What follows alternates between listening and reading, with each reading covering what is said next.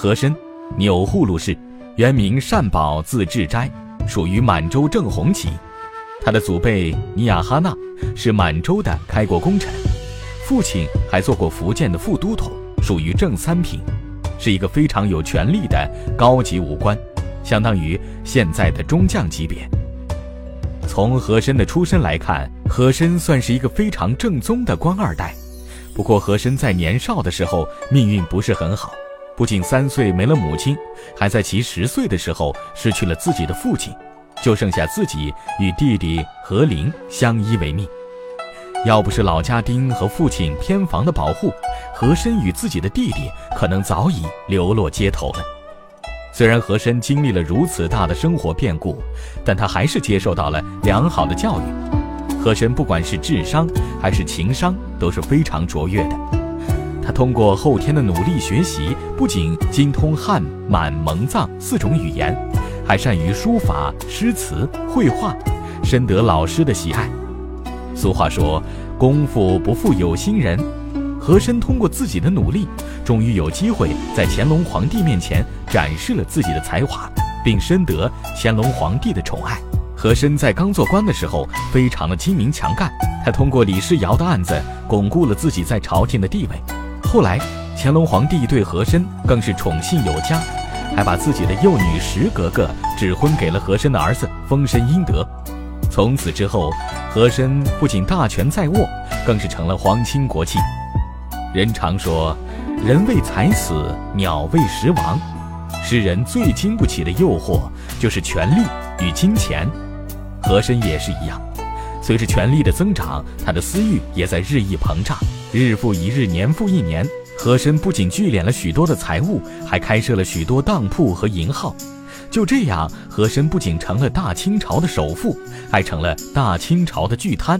那么，这么一位有权有钱的官员，怎么会轻易的被处死呢？世界从来不简单，历史何尝会温柔？这里是历史印记，为您讲述。您所不知道的历史故事。有人说和珅过分地依靠乾隆皇帝，而忽视了即将继位的嘉庆皇帝，他选错了主子。也有人说，在嘉庆皇帝刚刚继位的时候，国库空虚，而和珅就是乾隆皇帝为嘉庆皇帝留下的登基大礼。更有人说，和珅的贪污就是乾隆造成的。因为和珅的这些行为，乾隆皇帝都是心知肚明。在嘉庆皇帝给和珅定的二十条大罪中，前十二条主要是独揽大权、独断朝政、勾结死党、举止僭越等；第十三和第十四条是和珅的居所和墓陵修得极其奢侈逾矩；直到十五条以后，才是和珅的种种敛财行为。由此可见，嘉庆。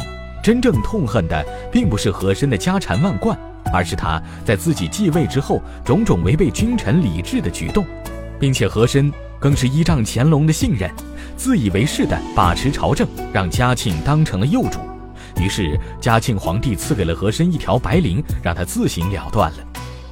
关于和珅私修陵墓的事，其实是他很早就有的计划。他在河北冀州城外发现了一块风水宝地。地势宽敞，三面环山，还有一条运河通过，十分喜欢。据史料记载，和珅当时修建陵墓的规模完全超越了清朝的祖制，甚至给他守陵的翁仲高度都超过了皇陵。有野史说，为了给自己修建陵墓，和珅雇佣了很多工人。一般来说，这些修建大观园墓陵的工匠们，不仅待遇比普通工匠高，还能吃得饱、睡得香。但和珅有权有势，他派去的监工更是狗仗人势，对修陵的工人不仅没有支付该有的报酬，更是让他们睡不好、吃不饱，天天承受着监工们的压榨。久而久之，工人们对于和珅的怨恨也是越来越深。狮子作为百兽之王，放在墓陵前不仅可以辟邪，还有高升的含义。但和珅墓前一对石狮子的眼睛却被雕刻出了狼的凶残。变成了一种邪兽，那为什么和珅墓前的狮子眼里会露出凶残之光呢？正所谓风水轮流转，在和珅陵墓还没有修好的时候，嘉庆皇帝就把他给处死了。